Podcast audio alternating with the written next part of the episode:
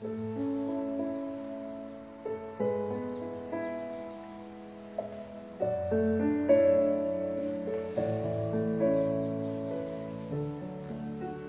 linda, linda familia Osana, que el Señor te bendiga. Que la paz del Señor esté en tu vida, en tu corazón, en tus labios, en tus manos, en tus ojos, en todo tu ser, también en tu familia. Por alguna razón quise que hoy tuviésemos como un descanso del proceso de discernimiento para entrar en oración, en descanso, en reposo. Pero quiero contarte algo. A veces como que soy, eh, no sé, quizás infidente o quizás demasiado expresivo, no lo sé. Pero quiero serlo. Y quiero contarte algo. En la mañana llegué a mi oración, a mi oratorio ante Jesús en la Eucaristía. Lo primero que hice fue tomar mi diario espiritual. Imaginaba a Teresa de Ávila cuando llegaba abatida, o de manera especial también a, a San Pío de Pietralcina después de, de las noches de lucha. Y así llegué y le dije, Señor, no tengo fuerzas de nada, no tengo ganas de nada, pero aquí estoy. Y empecé a escribir en mi oración y, y le decía al Señor, pero si es tu voluntad, así como tu madre y mi madre, pues que se haga en mí tu voluntad, nada más. Que se haga en mí tu voluntad. Y mientras escribía, escribía, me vino al corazón unas palabras que sentía que eran del Señor. Es que así te necesito. Abatido, cansado y débil, para que mi rostro pueda brillar. Entonces yo le dije, sí, Señor, porque si dejas que mi ego se crezca, pues no brillarás tú, brillaré yo. Así es. Ah, entonces necesitas un cura abatido y cansado para que en esa debilidad brille tu misericordia, pues. Hagas en mí según tu palabra, Señor. Hagas en mí tu voluntad. Sabes, después entonces me fui al, al, himno para laudes en este día. Y me encantaba, dice así, cuando vuelto hacia ti de mi pecado, iba pensando en confesar sincero el dolor desgarrado y verdadero del delito de haberte abandonado. Cuando pobre, volvíme a ti humillado, me ofrecí como inmundo por diosero. Cuando temiendo tu mirar severo, bajé los ojos, me sentí abrazado. Sentí mis labios por tu amor sellados y ahogarse entre tus lágrimas divinas la triste confesión de mis pecados. Llenóse el alma en luces matutinas y viendo yo mis males perdonados, quise para mi frente espinas. Y después levanté mis ojos y, y también mi cabeza porque me paré y pude ver que, que esta ermita, este monte Tabor, es el centro. Desde aquí puedo ver mucha parte de, de las parroquias de Tababela, parte de Pifo, Yaruquí, Checa, el 15, Ascasubi, Guayabamba. Y decía, es una porción grande de iglesia y en ese momento oré por mi obispo profundamente, profundamente oré por él y por los sacerdotes y por nuestra conversión. Pero después me llegó algo como, como un sentimiento profundo en el corazón y veía más allá de las montañas eh, el mundo entero. Y en el mundo entero la guerra, la lucha, el vacío, el hambre, la miseria, el aborto, la tristeza, el sinsentido. Y también vi toda la gente que corre sin sentido, que, que, ya se levantaban para empezar a caminar buscando donde no encontrarían el sentido de sus vidas. Y sentí que el Señor me decía, esa es la misión, John. ¿Tienes con quién ir allá?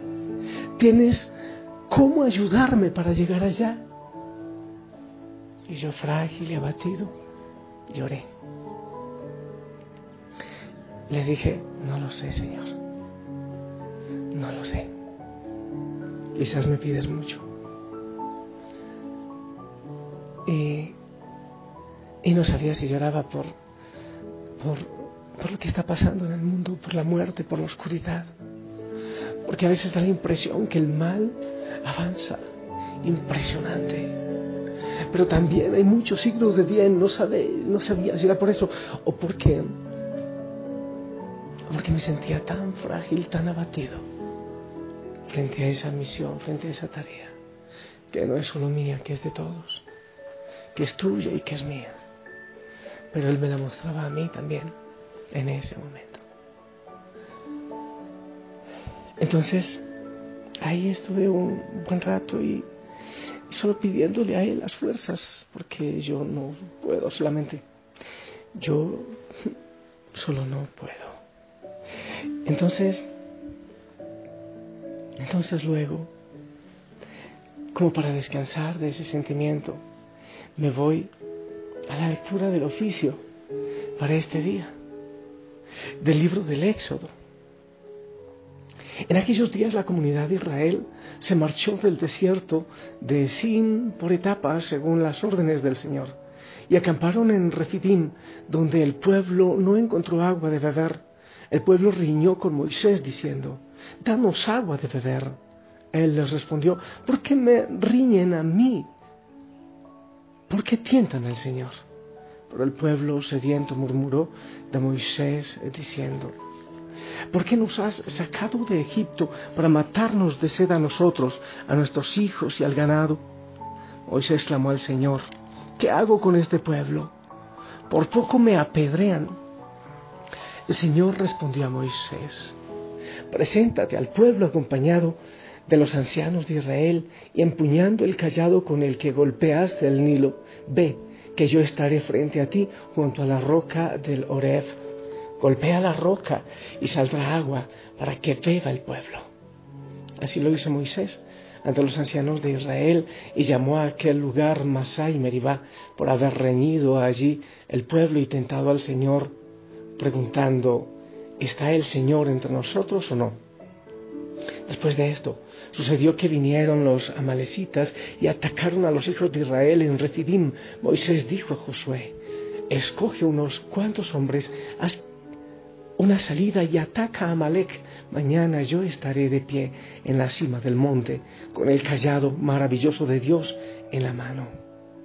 Hizo Josué lo que le decía Moisés y atacó a Amalek. Mientras Moisés, Aarón y Hur subían a la cima del monte y aconteció que mientras Moisés tenía en alto las manos vencía a Israel, pero cuando las bajaba vencía a Amalek y como se le cansaban las manos, tomaron una piedra e hicieron que se sentara en ella, mientras que Aarón y Hur le sostenían los brazos, uno a cada lado.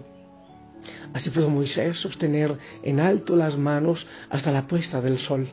Josué derrotó a Amalek y a su tropa a filo de espada. El Señor dijo a Moisés, escribe esto en un libro de memorias y haz saber a Josué que yo borraré la memoria de Amalek bajo el cielo. Moisés levantó un altar, lo llamó Yahvé Nishi, que significa el Señor es mi estandarte. Palabra de Dios. Y entonces, así como Moisés, yo desde esta montañita, siento que es el Señor que me invita a levantar las manos para que el pueblo que está allá, para que los hijos e hijas de la familia Osana que están allá luchando, predicando, anunciando y dando testimonio, lo sigan haciendo. Quizás lo mío no es ir a la batalla como Moisés, pero también necesito de otros que sostengan mis manos, de otros que vengan, claro que sí, los servidores y los postinik y tanta gente pero hay que orar, pero hay que levantar las manos. Y cuando tu esposo o tu hijo, o cuando tu compañero de camino, o cuando aquella persona que, a quien pastoreas en la familia Osana está bajando las manos, pues levántale las manos. Porque así el Señor irá venciendo contra Amalek, que en nuestro tiempo significa muerte, falsedad, injusticia. Y el Señor cuenta con nosotros. Entonces, al final lo único que puedo es decir, Señor, gracias. Aquí tienes el ejército que estás creando. Cada hijo, cada hija de la familia Osana que puede predicar, pero que tienen que tomar conciencia de la misión que estás poniendo en sus corazones. No dar cualquier cosa, decía ayer a los servidores. Hay muchos que, músicos por ejemplo, eh, la guitarrita más mala es para el servicio del Señor. El tiempo para el Señor es el que sobra. Las cosas para el Señor es por si acaso. El tiempo de oración es por si termino temprano todo lo que tengo que hacer. Y no puede ser así. El Señor es nuestro fin. Él es nuestro propósito. Y hacia Él vamos. Y Él es el principal. Y también necesitaba hacer un llamado urgente. En esta cuaresma, hijo, a la que siempre el silencio. ¿Cómo podemos entender lo que el Señor nos está diciendo con tanto ruido, con tanta bulla, con tanto mensaje, con tanto manita, con tanto emoticón? Pido, ruego, exijo más silencio para poder escucharle al Señor. Más silencio para escuchar la misión que Él te tiene a ti. En este momento, a tu grupo, a la familia Osana y a la iglesia.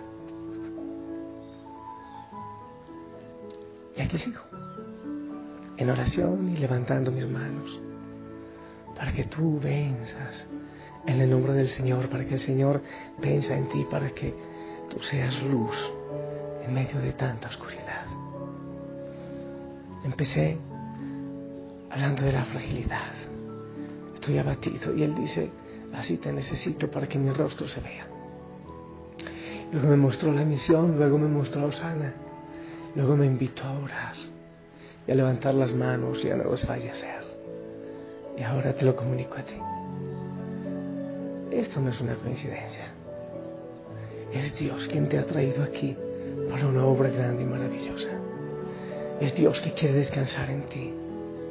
Es Dios que necesita de tus manos, de tus labios, de tu corazón, para llegar a tantos. Es Dios que necesita que hagas silencio. Es Dios que necesita ser el número uno en tu vida.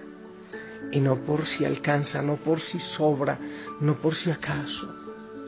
Ese no es Dios en la familia Osana. Por si acaso. Eh, la aspirina, el consuelo, eh, la gasolinera en tiempos de necesidad. No. Dios quiere ser todo. ¿Recordaba esta canción? De mis tiempos de estudiante. Bueno, debe tener unos 80 años, o 90 más quizás. Te la dedico a ti ahora, porque el Señor necesita de ti.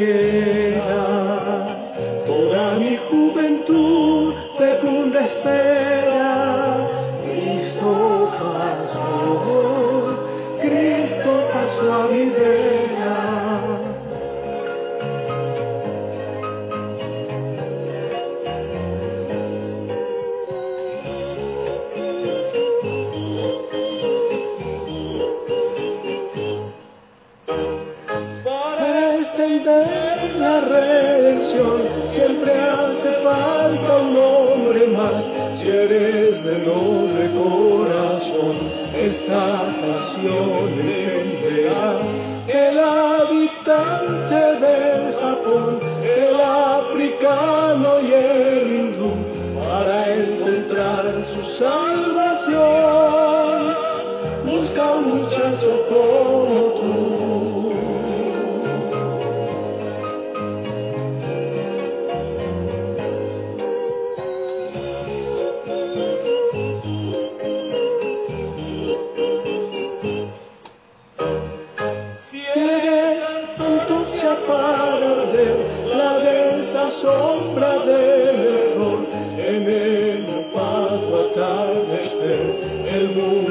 espera tu vigor. Necesitamos tu vigor y tu ardorosa juventud, porque la era del Señor está madura en plenitud.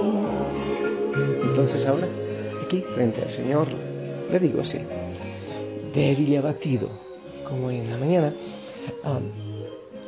quizás, quizás más cada día, pero si con doce patisucios que eran los apóstoles, hiciste lo que hiciste con el ejército de Osana en la iglesia, puedes también hacer cosas maravillosas frágiles, débiles y abatidos y lo que sea. Levantamos las manos, Señor, para que tú actúes en nosotros, en el mundo.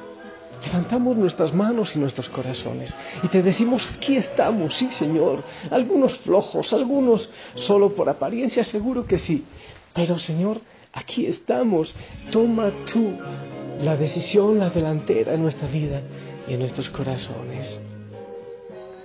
Envíame a mí, toma mi voz o toma mis manos y Toma también la voz, las manos, el corazón de cada hijo, de cada hija, sana de los que sirven, de los que evangelizan, de los que comparten, de los sacerdotes, de los obispos, del Papa, claro que sí, de cada uno, Señor. Y haz maravillas tú. En estos frágiles levantamos nuestras manos. Gana tú, Dios, la batalla en este mundo. Y desde esta colina del Tabor, envío bendiciones todo es simpático porque alrededor hay ciudades, pueblos, pero esas que están más allá, lejanas, en tantos países, en tantos lugares. Y a cada hijo, a cada hija, Osana, haciendo la diferencia allá. Bendícelos en el nombre del Padre, del Hijo, del Espíritu Santo. Amén. Familia linda, yo espero tu bendición y toda la familia la espera.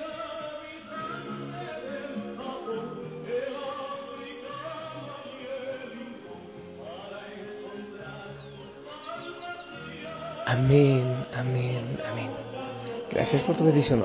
no te olvides el silencio y más ahora en cuaresma. Silencio, les ruego, por favor. En unos grupos les suplico silencio para poder escuchar a Dios. Les amo en el amor del Señor, que la Virgen María les cubra con su manto y que todos los santos intercedan por ustedes. Si el Señor lo permite, nos escuchamos mañana. Hasta pronto.